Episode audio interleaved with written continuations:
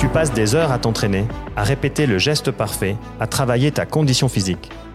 Mais combien de temps entraînes-tu réellement ton mental? Bienvenue dans Mental de Champion, le podcast qui t'emmène à la découverte de sportives et sportifs dans leur quête de performance et de bien-être. Ce podcast décode également la préparation mentale au travers d'outils et conseils pratiques. Aujourd'hui, j'ai le plaisir et l'honneur de recevoir Fanny Clavien dans Mental de Champion. Ce sera plutôt Mental de Championne aujourd'hui. Son palmarès est impressionnant. 16 fois championne de Suisse de karaté, numéro 1 mondial durant plusieurs années, 3 fois championne d'Europe. Euh, elle a ensuite bifurqué vers le wake surf, où elle a obtenu de magnifiques résultats et notamment deux victoires en championnat d'Europe, avant de partir sur le bodybuilding et, euh, en 2016 avec un titre de Miss Univers IFA, ainsi qu'une sixième place euh, aux Olympias. Aujourd'hui, elle a, une, activité multiple, du journalisme à la préparation mentale. On va échanger pendant un petit moment avec elle. On la remercie et bienvenue dans Mental de champion. Merci beaucoup, je suis ravie d'être là. Tu peux compléter volontiers ton palmarès ou en tout cas ton parcours. Je sais qu'il est riche et dense. Ouais, ça fait un peu schizophrène quand on, quand on l'entend, mais je crois que tu as bien, tu as bien résumé et c'est parfait. C'est parfait, c'est magnifique. Euh, on va refaire un petit saut en arrière parce que dans Mental de, de, Champion, on aime bien connaître un petit peu les invités et savoir euh, d'où ils viennent, comment ils ont évolué dans leur discipline. Euh, j'ai lu que tu avais commencé le karaté à l'âge de 5 ans. Ouais, j'ai commencé le karaté à l'âge de 5 ans. Il faut savoir que mes parents ont subi un petit peu mon hyperactivité euh, très jeune. Donc, du coup, quand j'ai eu l'âge de pouvoir euh, participer aux activités extra extrascolaires que proposait la commune, eh bien, euh, ma maman m'a tout de suite lancé en me lisant la liste. Et moi, j'avais dit à la base que je voulais faire de la boxe. Elle m'a dit non, tu ne fais pas de boxe, ma fille. De toute façon, il y en a pas par ici. Et le mot karaté est arrivé. Puis j'ai dit alors je veux faire ça. Elle m'a dit mais tu sais ce que c'est? J'ai dit non, je ne sais pas. Et j'ai dit, mais je crois que je veux vraiment faire ça. Et comme quoi, au final, euh, c'était vraiment, euh, c'était vraiment destiné. Puisqu'après, ben, l'histoire d'amour a quand même duré 26 ans. Donc, euh, c'est quand même une, une, belle, une belle histoire. Une belle romance, effectivement. C'est quoi le premier jour de Fanny qui débarque pour le karaté pour la première fois? Alors je m'en souviens comme c'était hier, c'est ma grand-maman qui m'a amenée parce que ma, ma, maman et mon papa travaillaient. Et après le premier cours déjà, donc la sensei de, de Veras, euh, qui était euh, donc affiliée au Cassé Valais, elle a dit à ma grand-maman votre euh, votre petite fille, il va falloir très rapidement la mettre au club principal de Sion parce que ça sera une future championne. Donc, euh, donc voilà, j'ai fait deux ans euh, à, à Veras et quand j'ai eu l'âge d'être un peu plus euh, autonome, eh bien, je suis venue dans la capitale puisque j'habitais Veras et puis c'est un petit peu que, que, là, les choses ont commencé. Je crois que j'ai eu la chance d'avoir des entraîneurs qui ont su cerner rapidement mon talent, si je peux dire ça comme ça, et puis le faire éclore petit à petit et ça a très vite commencé avec des compétitions championnes valaisannes. des compétitions nationales après où ça a aussi très bien fonctionné. Puis le chemin s'est fait progressivement, mais, mais sûrement. Tu te souviens à quel moment finalement euh, c'est passé du, loisir de la commune à une ambition, à un parcours, à une compétition, à voilà, voir, entrevoir une possible carrière dans la discipline? Alors, je ne saurais pas te dire si c'était le premier jour, mais je pense sincèrement que durant la première année, j'ai dû rapidement dire je vais être championne du monde de karaté. Très rapidement, du coup. Ouais, très rapidement. Après, j'ai, aujourd'hui, avec le recul, je le vois que j'ai toujours eu une âme de compétitrice. La preuve, avec tous les sports que j'ai voulu faire en loisir pour finir, j'y suis. Euh, ouais, loisir, c'est un grand mot. Ouais, j'y suis euh, tombée euh, sur la sur la compétition. Il y a que maintenant, avec le, le, recul depuis quelques années, où je me dis, mais en fait, Fanny, tu peux faire juste des trucs pour toi et ton plaisir. Et j'ai envie maintenant de le faire comme ça. Mais pendant, en fait, je crois, depuis toujours, j'ai eu cet instinct de compétitrice. Mmh. Et donc, l'idée d'être championne du monde est, est, très rapidement apparue dans ma dans ma vision future. Et qu'est-ce que tu en as fait à un moment donné quand tu as eu cette vision? Ben, Au final, j'ai travaillé. J'ai j'ai la chance d'avoir euh, toujours eu des, des parents qui, qui m'ont laissé faire mes propres choix mais dans un cadre assez précis qui était que quand tu commences quelque chose, tu le finis. Donc, c'est-à-dire, je commençais par exemple la musique, je devais finir l'année, même si en cours d'année, j'avais plus envie de le faire. Donc, ça, je pense, ça m'a déjà forgé un caractère qui dit quand tu fais les choses, tu vas au bout des choses et puis ça se, ça se, ça se construit au fil des années. Et, euh, et je pense que ben voilà, ça s'est fait petit à petit. Je suis très rapidement tombée dans la compétition et j'ai eu très rapidement, je pense, l'instinct de me dire, ben en fait, euh, pour arriver championne du monde, je dois passer des étapes. Et je crois qu'aujourd'hui, bah, on en parlera plus tard, c'est ça souvent le problème, c'est que les gens ils s'arrêtent à l'objectif final. Si je sors un peu du cadre sportif, puis que je prends un aspect qui peut parler à tout le monde, c'est le fait d'être millionnaire. Les gens disent je veux être millionnaire, super comme objectif, mais la première année, tu as fait 100 000. La deuxième année, tu en as fait peut-être que 108 ans. Puis tu te dis quoi, je suis toujours pas millionnaire, alors que si tu avais mis des étapes sur ton chemin de devenir millionnaire, bah, tu te récompenserais. Puis moi, j'ai vite compris ce, principe de petits objectifs, petites étapes sur le, chemin de, du rêve, au final, du rêve ambition. Et donc, je pense que c'est ça aussi qui m'a fait euh, pouvoir évoluer et avancer au fil des années. Définition des objectifs, je crois que c'est en carrière sportive ou même en, business, c'est fondamental pour pouvoir avancer, garder une certaine motivation. Euh, on est tout de suite finalement dans un aspect préparation mentale et c'est important de de le, souligner. Ton expérience avec la préparation mentale, tu t'en souviens? Quand est-ce qu'elle a débuté par rapport à ton activité? Elle a débuté assez tôt parce que je, suis quand même arrivée en compétition internationale euh, mondiale, j'avais je pense 13 ans. 13-14 ans, donc c'était déjà très tôt. Et puis, euh, ben, mon entraîneur de l'époque a, tout de suite décelé chez moi de, de grandes qualités euh, techniques, physiques.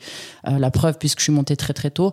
Mais par contre, voilà, mentalement, c'était compliqué parce qu'en Suisse, ben voilà, le, le sport dépend le sport qu'on fait, mais c'est il n'y a pas d'académie, il n'y avait pas forcément des sports-études très adaptés. Donc du coup, il fallait travailler à côté. Puis on a des soucis d'adolescente aussi, donc les aspects sociaux, les aspects environnementaux qui étaient compliqués à gérer. Et moi, je me laissais vraiment euh, envahir par ses émotions. Donc, euh, c'était une compétition, je faisais quelque chose d'incroyable et je battais toutes les meilleures du monde. Puis l'autre compétition, parce que mentalement, j'étais pas là, euh, je perdais contre la 400e mondiale, donc ce qui, ce qui n'avait rien à voir du tout en l'espace de deux semaines. C'est là qu'on m'a très rapidement aiguillé en me disant il faut, euh, il faut te faire aider mentalement pour euh, te stabiliser. Et puis, je sais qu'on me l'a amené un petit peu différemment quand j'étais plus jeune. Et donc, j'ai commencé à travailler justement mon mental euh, assez jeune. Et puis après, j'ai continué quasiment toute ma carrière, notamment après les blessures. Ça m'a beaucoup aussi aidé. Donc, ça c'est arrivé assez rapidement. Tu n'en as pas eu peur au début, je veux dire, de cette préparation mentale? Non, bah, en fait, moi, je l'ai pris comme une aide pour aller vers mon objectif. Donc au final, euh, j'ai jamais non plus eu le sentiment de lorsque je demande de l'aide, je suis faible, ce qui peut souvent des fois arriver dans dans les aspects non pas forcément que sportifs, même dans la vie, on se dit ah mais si je dois demander de l'aide, c'est que je suis nul ou que je suis faible. et voilà, moi, moi j'ai tout de suite compris que en fait euh, cette personne, elle pouvait m'aider à, devenir encore meilleur. Donc euh, pourquoi refuser une telle aide quoi? Et si tu devais souligner quelques points que cette personne t'a amené ou quelques expériences que tu as vécues avec elle, est-ce que tu arriverais à en citer quelques-unes? Ou des choses qui ont fonctionné pour toi, des éléments qui ont fonctionné pour toi? Alors, je pense que, et je, me rends compte aussi dans les aspects avec les, les, athlètes que je suis maintenant, il y a une chose qui est, qui est assez folle. C'est euh, que dès le départ, quand tu, tu, moi, je, je combattais ou qu'on joue, hein, les athlètes après, voilà, contre des, des adversaires qui sont plus forts, on a tendance à dire ouais si je perds c'est pas grave. Et donc on s'abandonne. Protection de l'ego. voilà. On s'abandonne. Et quand on s'abandonne bizarrement eh bien on est libéré comme jamais. On est dans un flot comme jamais puis on y arrive. Et quand on on se dit ah faut vraiment pas que je perde parce que si je perds contre elle je suis pas sélectionné du coup il y a tout qui devient compliqué. Et donc pour moi ça a été la première grosse phase mentale à devoir travailler c'est cet aspect où je sortais toutes les meilleures du monde parce que je je, je me mettais aucune aucune pression et euh, de garder ce, même niveau contre des personnes que fondamentalement c'était un passage obligé, mais, elles étaient moins fortes, mais j'avais pas le droit de perdre. Donc ça, ça a été euh, une des premières choses que j'ai travaillé en, coaching mental, c'est pouvoir en fait me dire que ce soit à l'entraînement, que ce soit en compétition, que ce soit X, Y, Z devant moi, j'ai mon karaté, j'ai ma stratégie, je l'applique et je fonce dedans comme ça. Quoi. Et tu es focalisé sur tes objectifs personnels et tes, qualités que tu as travaillé à l'entraînement. Exactement. L'état de flow, tu l'as mentionné, vaste sujet en préparation mentale. Tu l'as touché, j'imagine. Oui, mais souvent on croit qu'on le touche souvent, mais on le touche pas souvent. C'est quoi l'état de flow pour toi? Je pense que c'est indescriptible. Euh, pour moi, l'état de flow, c'est comme, euh, au final, je crois, quand on tombe vraiment amoureux de quelqu'un. Moi, je peux je, suis tombée vraiment amoureuse là et, et euh, je peux pas définir en fait ce que je ressens tellement que c'est particulier. Et cet état de flow, c'est vraiment la même chose. C'est une sensation où il y a tout qui va bien, on est trop heureux, on, on, oublie même, enfin, tout, toutes les compétitions où j'ai été en état de flow, les, grandes finales que j'ai gagnées dans cet état-là, je ne saurais même pas dire comment. Tellement qu'on est euh, dans un monde qui est parallèle, quoi. On entend souvent en fait euh, une adéquation entre la difficulté à laquelle tu fais face et puis finalement tes capacités, tes compétences. Et puis il y a une adéquation entre les deux. Ça veut dire que tu n'es pas dans un endroit ou dans une discipline ou dans un cadre qui est trop difficile, trop ambitieux, puis respectivement, tu as les capacités, les, les, qualités nécessaires pour, euh, pour faire face à, ces difficultés. Et là, on arriverait à, obtenir cet état de flow. Mais tu l'as précisé, c'est pas un état qu'on atteint euh, facilement, et souvent. Et euh, voilà, on a beaucoup de sportifs qui parlent de, de l'état de flow. Je pense que la maîtrise de son parcours, la maîtrise de ses objectifs, tout ça fait qu'on arrive à aligner nos, objectifs sportifs et à tendre vers des, vers des compétences, en tout cas vers des, résultats qui, qui, enchantent le, sportif. Tu as quand même duré dans ta première discipline qui est le karaté. Merci de me rappeler que je suis vieille. non, non, ce n'était pas l'objectif. Mais c'est surtout l'objectif de savoir comment on dure et puis comment on fait face, euh, parce que physiquement c'est éprouvant, mentalement c'est éprouvant. Donc euh, comment tu fais face à tout ça? Je pense que pour durer, il y a déjà la première chose, c'est de continuer d'avoir le vrai plaisir. Parce qu'au final, euh, souvent quand on tombe dans l'aspect compétition, on, est beaucoup dans le résultat, beaucoup dans l'approche, euh, même totalement dans la performance, mhm. dans cette approche de performance. Et euh, on a tendance des fois à oublier le plaisir. Parce que ce qui a fait que j'ai commencé le karaté, en tout cas à 5 ans, ou qu'on commence le foot, ou etc., c'est que ça nous fait kiffer. quoi. Mhm. C'est pas parce qu'il y a d'autres choses, c'est que ça nous fait kiffer. Et je pense que tant qu'il y a ça, on peut durer. Après, ça devient plus compliqué quand il n'y a plus, puis qu'on veut pour d'autres raisons, mais ça, c'est un autre sujet. Mais en tout cas, moi, je pense que j'ai duré parce que j'ai toujours eu le plaisir et j'ai arrêté vraiment. Euh, une année avant la fin de ma carrière, j'ai vraiment dit j'arrête parce que je sentais que c'était en train de. Voilà, la flamme, elle s'éteignait gentiment et j'avais pas envie de faire comme ces couples qui continuent puis qui finissent par se détester euh, à force de vouloir rester ensemble alors que ça ne fonctionne pas. Donc, euh, c'est vraiment la flamme qui s'éteint. Puis après, pour durer physiquement, je pense qu'il faut déjà être bien entouré je ne suis pas une donneuse de leçons, mais par mon expérience, je pense que tout grand sportif, et je pense qu'on le voit aujourd'hui, on peut le voir, on peut se renseigner sur, euh, que ce soit sur les réseaux, sur Internet, ils sont tous entourés, entourés, euh, que ce soit déjà d'entraîneurs techniques, physiques, mentaux, de médecins aussi, qui ont moins la tête dans le guidon que le sportif, parce que nous, quand on est immergé, on est immergé, on voit que la performance et on pourrait jamais s'arrêter. Et j'ai eu des gens autour de moi qui étaient très qualitatifs, tant dans leur domaine d'expertise que aussi dans leur approche communicante avec moi. Ce qui fait que quand mon entraîneur il m'expliquait qu'il fallait que je m'arrête deux semaines et puis que je comprenais pas pourquoi moi je devais rester assis sur le banc pendant que les autres continuaient de courir, que j'imaginais perdre du temps, il a aussi su trouver les mots pour m'expliquer qu'au final c'était euh, c'était important pour moi aussi de, de le faire. Et j'ai quand même eu euh, deux grosses blessures dans ma carrière qui m'ont fait aussi sortir la tête hors de l'eau puis me rendre compte qu'il fallait que je j'écoute un petit peu plus mon corps et euh, que j'organise ma vie aussi en conséquence pour pour pouvoir durer. Gestion de la blessure, justement. Euh, l'athlète, il déteste être immobilisé finalement et il supporte pas ça. Comment tu l'as vécu, toi? C'était quoi un petit peu le, processus, notamment aussi du côté de l'aspect mental? Bon, alors déjà, l'aspect mental, je me souviens de ma première blessure, donc quand je me suis fait le LCA, donc le ligament croisé. J'étais dans les trois meilleurs mondiales. Euh, il y avait les championnats d'Europe, les championnats du monde qui arrivaient. J'étais l'outsider, donc euh, pour détrôner les, les, les, deux filles en place. Donc euh, vraiment, toutes les compétitions internationales avant, c'était extrêmement bien passé.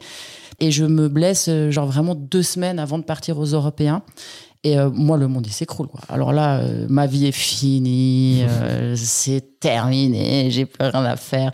J'ai chialé, je crois, pendant une semaine, jusqu'à que ma mère, un jour, elle rentre et puis elle me dit Mais t'as fini? Tu crois que le monde, il s'arrête de tourner parce que t'as une blessure?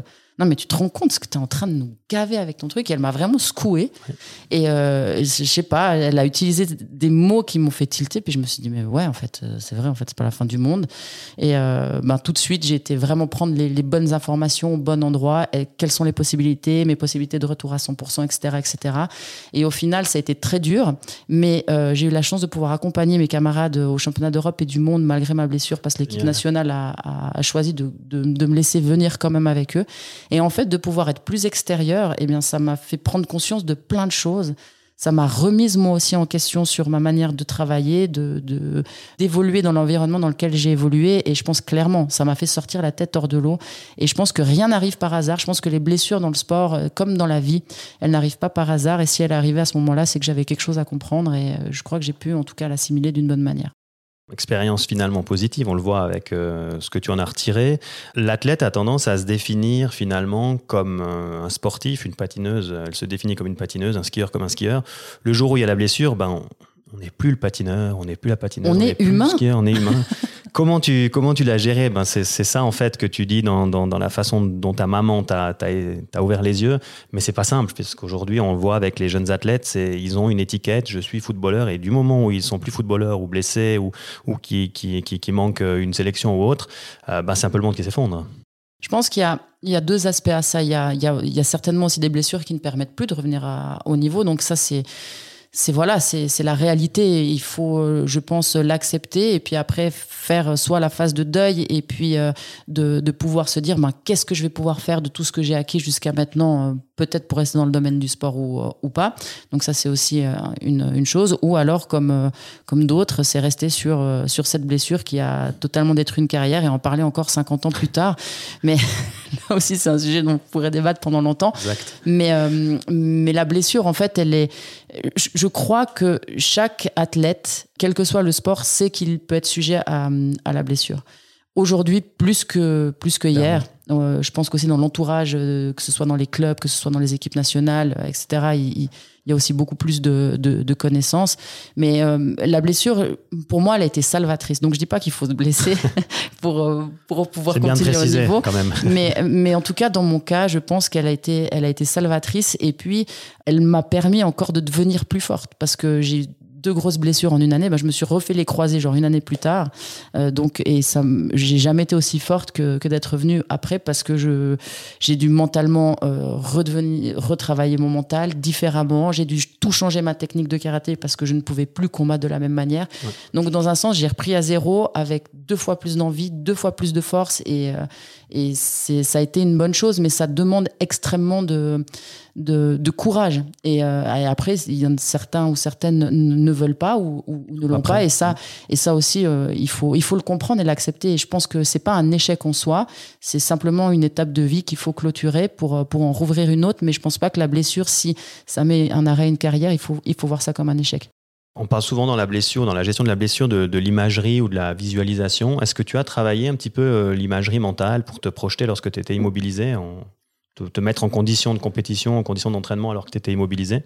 Alors, moi, je ne l'ai jamais, euh, l'ai jamais appelé l'imagerie mentale, mais euh, je l'appelais plus la, la conscience active. Mais ça, c'était euh, voilà, c'est des mots que chacun fait. Mais oui, après, je pense que encore une fois, c'est des choses qui aujourd'hui correspondent à certaines personnes dans une manière de faire, à d'autres d'une autre manière de faire. Mais je pense que quel que soit le travail mental qu'on fait, euh, la conscience ou la visualisation ou, l'imagerie, elle, elle, elle, aide parce qu'on a un truc euh, entre les deux yeux et, les deux oreilles qui fonctionne quand même vachement bien quand on sait euh, l'utiliser, surtout quand on sait l'écouter. Tu as signalé avant que finalement tu avais l'opportunité de partir au championnat avec l'équipe de Suisse, sport individuel que tu as pratiqué, mais en même temps vous êtes un groupe, vous êtes une équipe.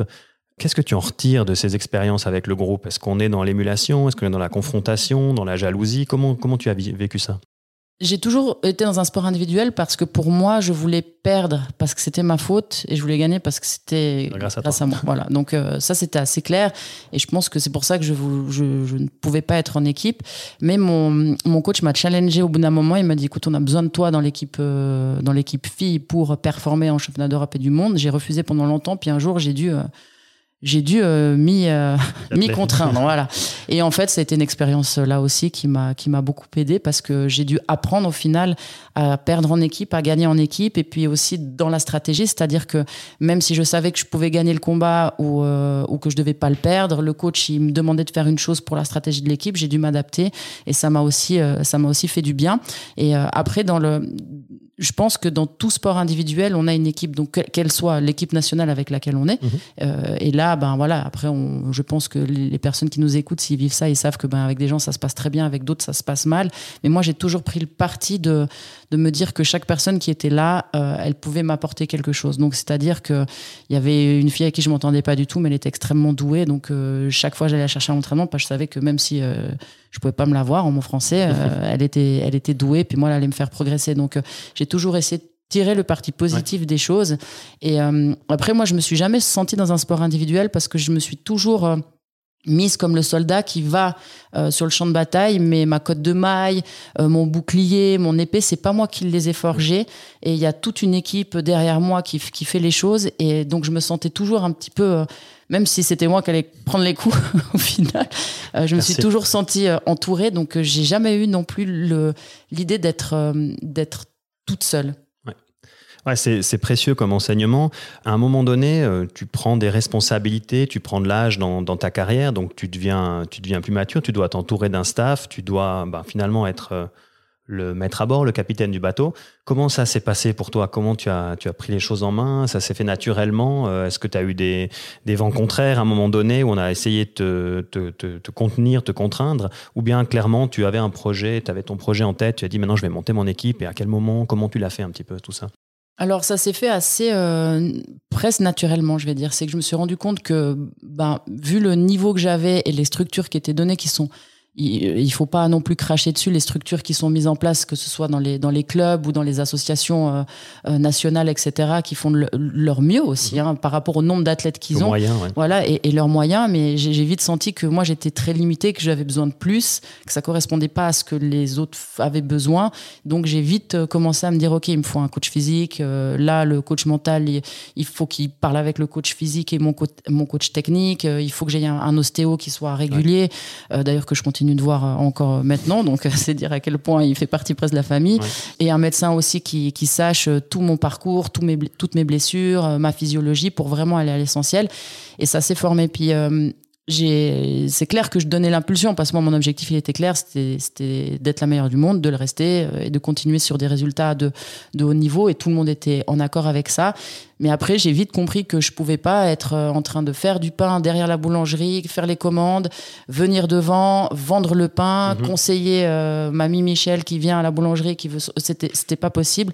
Et je devais déléguer ça à quelqu'un euh, d'extérieur, avec qui était mon, mon, coach technique, Franco, qui est toujours d'ailleurs entré dans l'équipe nationale, qui a qui a su vraiment faire le lien entre toutes les personnes et puis aussi m'écouter. Donc parce que des fois, il me disait, faut pas aller à cette compétition, mais moi j'avais envie de le faire, donc on adaptait les choses, mais aussi des fois me, me, dire, écoute, là, on en a discuté avec euh, les coachs, etc. C'est mieux, et de pouvoir aussi laisser un petit peu euh, mes envies et ma carrière aux mains d'autres personnes qui pensaient pour mon bien-être. Et je pense que euh, si je peux rajouter encore quelque chose, la chance que j'ai eue, c'est que tout mon entourage, lorsque j'ai fait cette carrière en karaté, ne pensaient pas à leur propre réussite, mais pensaient clairement à ma réussite. Et je pense que ça, c'est aussi la, la, grande valeur lorsqu'on s'entoure de coachs, euh, quel que soit le, le, domaine, c'est d'avoir des personnes qui, qui s'abandonnent un petit peu mhm. à, à l'objectif de l'athlète et qui ne sont pas là juste pour leur propre notoriété et objectif si l'athlète réussit. finalement, c'est tu es le, la capitaine du bateau et puis euh, tu donnes la direction et puis oh, tu as des matelots qui sont euh, le préparateur physique, le préparateur mental, l'ostéo, le nutritionniste, l'entraîneur technique et eux, ils sont au service de l'athlète et ils doivent œuvrer pour euh, ramer et puis pour faire en sorte que les voiles elles amènent le bateau à bon port et que le capitaine soit, soit satisfait. Donc ça c'est euh, très précieux comme, euh, comme témoignage. Si on avance un petit peu dans ton, dans ton activité physique et ta carrière sportive, tu changes de discipline à un moment donné? Pourquoi? En fait, toutes les disciplines sportives que j'ai choisies, elles n'ont aucune raison. J'ai commencé du karaté sans raison, j'ai commencé du wake surf sans raison, j'ai commencé du body sans raison. Il n'y a, y a aucun rapport. Donc, ok, ça c'est fait. Il n'y a aucun rapport. Non, mais en fait, le wake surf, ce qui est drôle, c'est qu'à un moment donné, sur la, je pense, les cinq dernières, ouais, c'était 2012, euh, j'ai arrêté en 2016. Donc, ouais, sur les cinq dernières années, quatre dernières années de ma carrière, euh, mon, coach technique est, euh, vraiment, voilà, qui, qui m'accompagne depuis toujours, Franco, il m'a dit écoute, il faut que tu fasses un autre sport tu besoin mentalement, il en a parlé aussi avec euh, ma coach mentale de l'époque, et les deux se sont concertés, dit Fanny, il faut qu'elle fasse un autre sport, qu'elle puisse s'épanouir aussi, qu'elle puisse laisser aller ses, qualités physiques dans un autre sport. Et puis, euh, ben, mon papa a toujours eu un bateau au Bouvray, puis j'y allais de temps en temps, puis le bateau à côté de moi, un jour, euh, les deux gars qui étaient sur ce bateau avec qui je m'entendais bien me disent, oh, on a trouvé un nouveau sport, tu veux essayer? Puis j'ai essayé, et puis. c'était cool. Puis c'était grave cool. Puis après, on m'a dit, ah, tu sais qu'il y a des compètes, tu devrais aller. Ah ouais, bon, je vais essayer. Puis, puis après. Il a pas peur. Tu t'es dit, bon, il y a des compètes, c'est génial. Ouais, bah en fait, j'ai toujours aimé me challenger. Donc, euh, et puis après, ben voilà, euh, tester des nouvelles tricks, regarder comment sur, euh, sur Internet ce qui se faisait aux États-Unis, essayer de rentrer des choses et puis toujours progresser. Puis, puis voilà, puis le body, ben j'ai, je suis en salle de musculation là aussi depuis que j'ai 15 ans avec le karaté. Oui, bien sûr. parce que voilà, la préparation physique, elle ne se fait pas que dans, le, dans la technique pure du, du sport. je crois qu'aujourd'hui, c'est rentré maintenant dans les mœurs, mais à l'époque, c'était, c'était un, peu plus, un peu plus compliqué.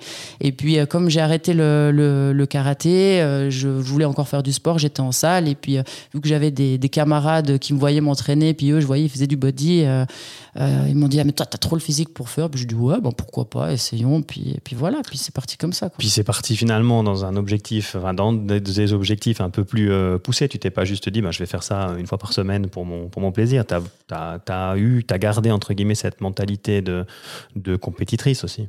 Ouais, et je, pense qu'aujourd'hui, avec les reculs, c'était aussi une manière. Euh, c'était vraiment un conditionnement que j'avais. Il faut aussi le reconnaître, je pense, mhm. dans tous les sports que j'ai fait, c'est que le karaté m'a aussi conditionné à la performance, à le fait d'être meilleur.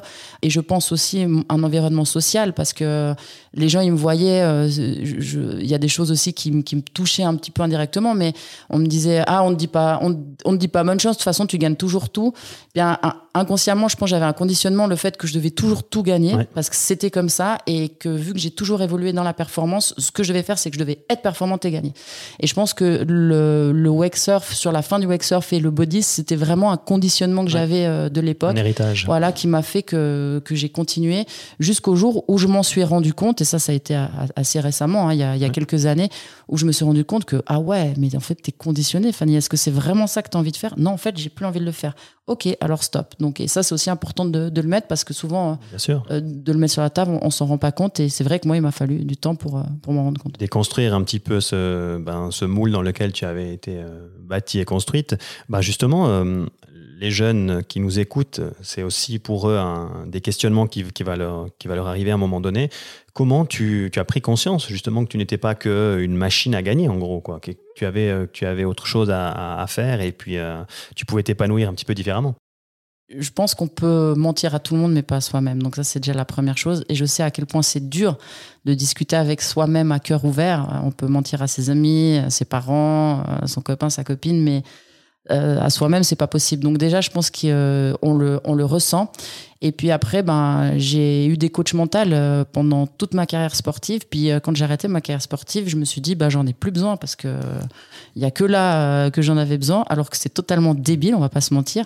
Et quand je me suis rendu compte que dans ma vie tous les jours aussi avec euh, ce qui s'est passé dans, dans, ma vie professionnelle, etc. Ben, ça me ferait peut-être du bien aussi d'avoir quelqu'un qui pourrait euh, me donner certaines clés ou me faire me rendre compte de, différentes choses. On peut appeler ça un coach de vie, enfin, mhm. vous, l'appelez comme vous voulez, mais et c'est aussi dans cette discussion-là que je me suis rendu compte que, ah ouais, j'ai quand même des conditionnements qui sont, euh, qui bien sont ancrés, bien, bien marqués. Ouais. Mais, mais euh, tu, tu l'as déconstruit un petit peu, en fait, tu as pris conscience d'autres, euh, d'autres euh, éléments et d'autres aspects de ta vie. aujourd'hui, tu as un peu plus de recul. c'était quoi la, c'est quoi la sensation? Tu es passé par plusieurs états, j'imagine, quand tu, quand tu es passé dans ce processus. C'était quoi un petit peu les sensations que tu as ressenties Et aujourd'hui, avec le recul, comment tu, comment tu vois ça?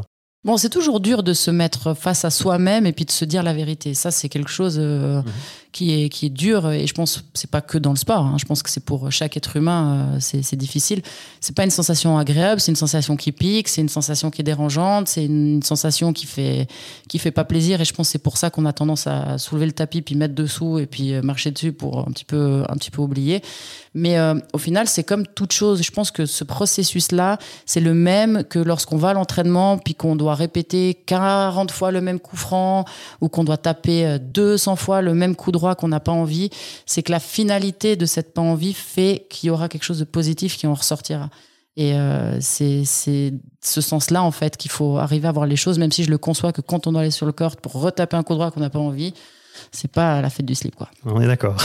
Euh, motivation, euh, on a parlé de croyance, on a parlé de, de, de, fixation des objectifs, on est en plein dans la, dans la préparation mentale. Aujourd'hui, tu, tu, accompagnes et tu suis des, des, athlètes. Tu as une grosse expérience derrière toi. Qu'est-ce que tu as envie de, de, partager par rapport à ça? Comment tu le partages justement cette grosse comment tu la partages cette expérience? Comment tu comment tu matérialises tout ça? En étant déjà très à l'écoute, parce que je pense que l'erreur que qu'on pourrait faire toute personne qui a un, passif sportif très rempli, très dense, c'est de vouloir euh, ben, un petit peu mettre euh, ça comme euh, voilà imposer ou justifier certaines choses par rapport à cette expérience. Et la première chose, c'est, que j'arrive aujourd'hui, en tout cas, et c'est aussi pour ça que je, je, je m'étends plus dans le, dans le coaching mental, c'est parce qu'aujourd'hui, j'ai la capacité vraiment de prendre beaucoup de recul par rapport à ma carrière et d'être vraiment à l'écoute. Et en fait, ce qui est super agréable, parce que je travaille en majorité qu'avec des, des jeunes athlètes, c'est que ben il y a énormément de similitudes dans, dans dans ce que j'ai vécu, dans ce, dans ce que eux y vivent.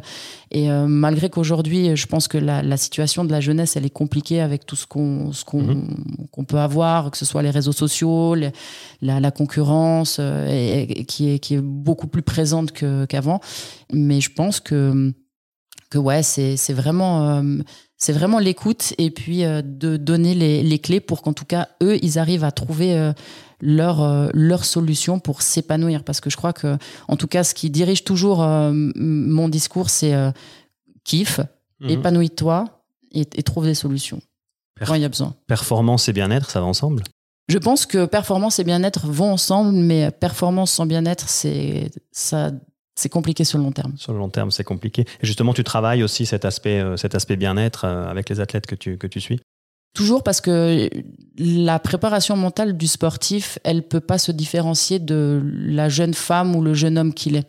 C'est c'est pas possible. Enfin, je suis pas partisane de ces gens qui disent euh, on met off euh, ta vie d'école, ta vie de, de, jeune homme et puis maintenant on n'active que le, le, mode sportif. Pour moi, c'est c'est pas possible. Enfin, pour moi, c'est pas humain. Mhm. Maintenant, on a tous, on peut débattre sur le sujet sans, sans aucun doute. Donc, euh, c'est ça qui est important, c'est vraiment de, de pouvoir faire le parallèle et cette école de vie qui est le sport et qui va apprendre aussi euh, et te donner les clés pour ta vie de tous les jours, parce que peut-être qu'un jour le sport euh, s'arrêtera ou, peut-être pas, mmh. mais aussi de prendre les expériences que tu as dans ta vie pour les amener euh, dans le domaine sportif et peut-être, et c'est souvent ça, t'aider à performer, parce qu'il y a des choses que tu fais dans la vie de tous les jours sans t'en rendre compte instinctivement mmh.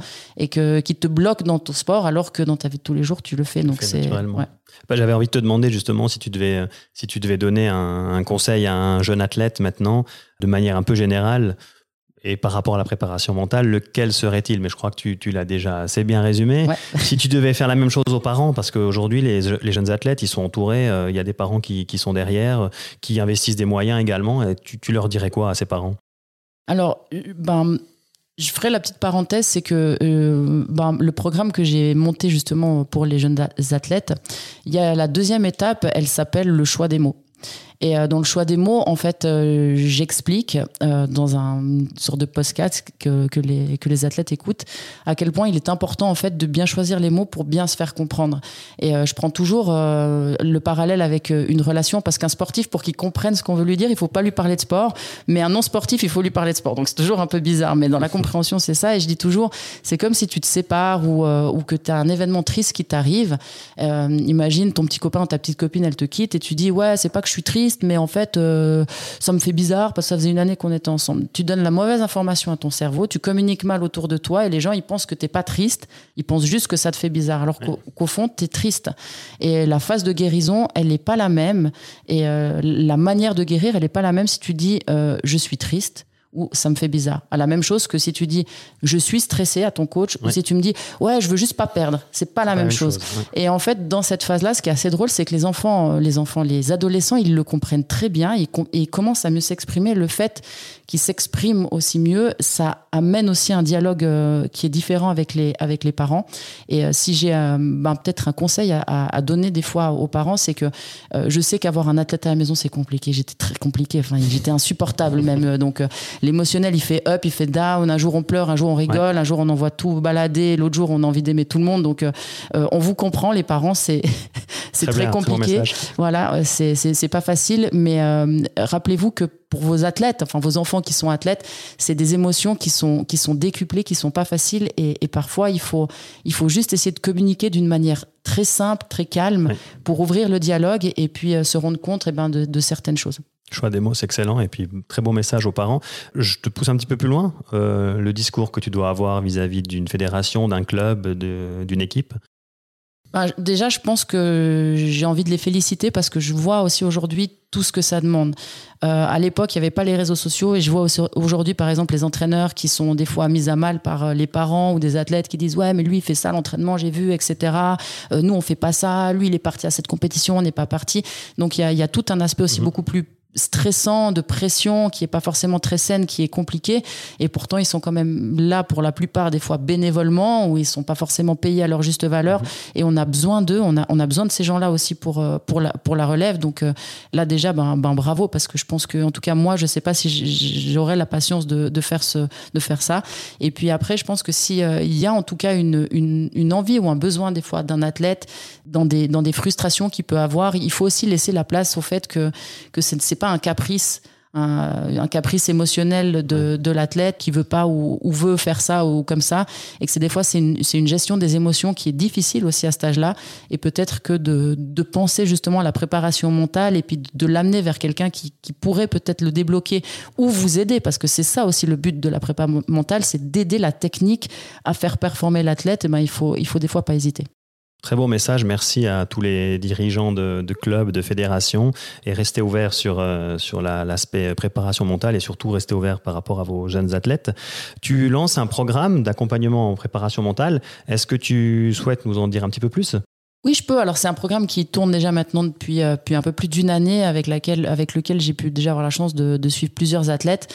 Mon idée, c'était vraiment de me dire, ben, euh, ok, maintenant, la préparation mentale, euh, comment je peux l'amener d'une manière aussi un petit peu différente que, euh, bah, en tout cas, moi, quand euh, j'allais avec euh, mes coachs mentaux, ça s'est très bien passé, mais c'est vrai que de me retrouver dans un bureau, parler, remplir deux, trois fois des feuilles, c'est, c'est une façon de faire, mais j'aurais peut-être voulu faire ça différemment. Donc, du coup, je me suis dit, OK, comment amener ça différemment avec l'expérience que j'ai eue et aussi maintenant avec le recul que j'ai et qu'est-ce que j'aurais aimé avoir aussi à l'époque pour pouvoir avoir des clés, en fait, pour vraiment me forger mentalement.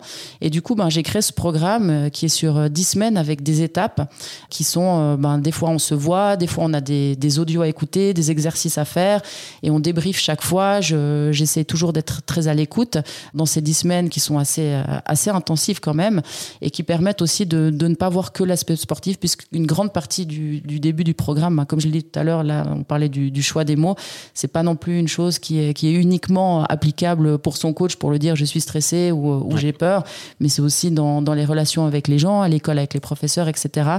Et je pense qu'en tout cas, euh, c'est un programme qui est complet et que moi, j'aurais aimé avoir en tout cas à l'époque pour pouvoir en tout cas euh, mieux m'épanouir mentalement et surtout me, renforcer pour, euh, pour la performance et, et l'équilibre que je souhaitais avoir au niveau sportif.